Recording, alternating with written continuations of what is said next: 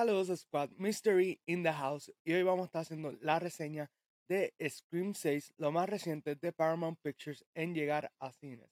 Así que eh, realmente no me imaginé que un año más tarde estaría viendo Scream 6 en cine porque cuando vi la 5 como una película que ahí podía terminar toda la franquicia, pero la 5 fue tan exitosa que dijeron pues vamos a volver a traer al elenco nuevamente para otra entrega.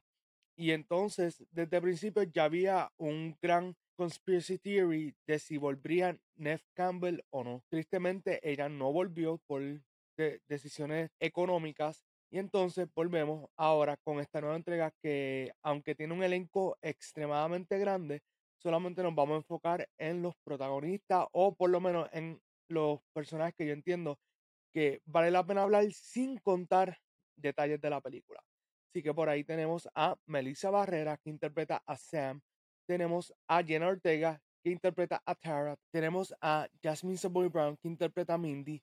Y tenemos a Mason Gooden, que interpreta a Shad. Y realmente fuera de esto, pues tenemos también el personaje de Gayo, que se había anunciado que iba a regresar. El de Kirby. Y hay otros personajes más que se nos habían mencionado en los trailers o se nos habían mostrado. Pero pienso que con estos que mencioné cubrimos bastante bien lo que va a ser la reseña. Realmente la película me gustó mucho más que la anterior. Eh, obviamente, la primera película de Scream sigue siendo El Rey. Esa película, no importa los años que pasen, va a seguir siendo la mejor película de Scream. Sin embargo, esta sexta película lo que hace es que le da como un giro diferente a lo que ya estábamos viendo con Scream y me explico sí, eh, es el mismo equipo creativo de la película anterior. Por ahí están los directores de Ready or Not, nuevamente pues tomando liderazgo con esta película. Sin embargo, algo que me gustó de esta película que no hicieron en la 5 es que hay más giros inesperados. O sea, eh, desde los trailers ya había una anticipación de cuántos asesinos habían, porque habían diferentes máscaras y el marketing te vende muy bien la cuestión de, ok, necesito saber cuántos asesinos son. Y durante la trama de la película está toda, todo, e, todo ese tiempo la expectativa de, ok, puede ser este, puede ser ella. ¿Quién será entonces en una ciudad tan grande como Nueva York y con un elenco tan grande? Pues es un poco difícil de primera instancia uno decir, ok, esta persona es o es esta otra o son estos. Así que ese elemento del suspenso me gustó un montón dentro de, la película de Scream 6. Y todo aquel que sabe que es Scream, pues saben que son unas películas bastante entretenidas por la mayor parte. Eh, nos llama la atención ver cómo es que ocurren cada uno de los asesinatos.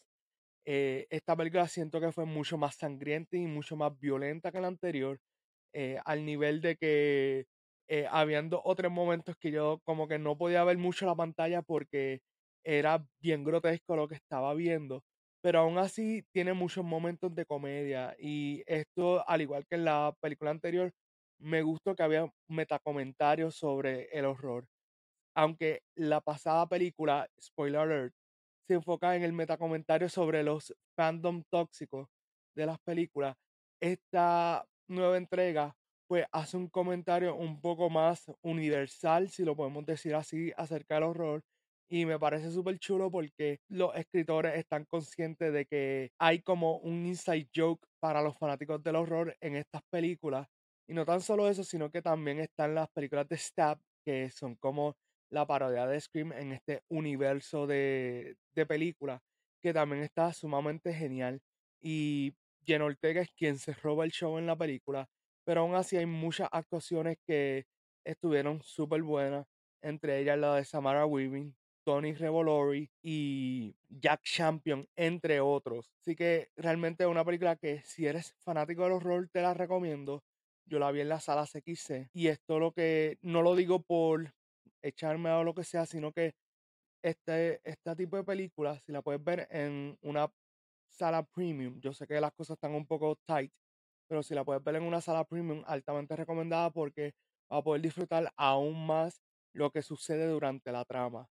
Y quiero hablarles de una escena sin darles detalles, pero básicamente mi escena favorita salen los trailers, aunque obviamente en la película vemos mucho más, pero en los trailers es la escena del subway, cuando los personajes, eh, entre algunos de ellos protagónicos, se montan en el subway y empiezan a ver los diferentes Ghostface y crea esta expectativa de, ok, ¿quién de ellos es el verdadero Ghostface?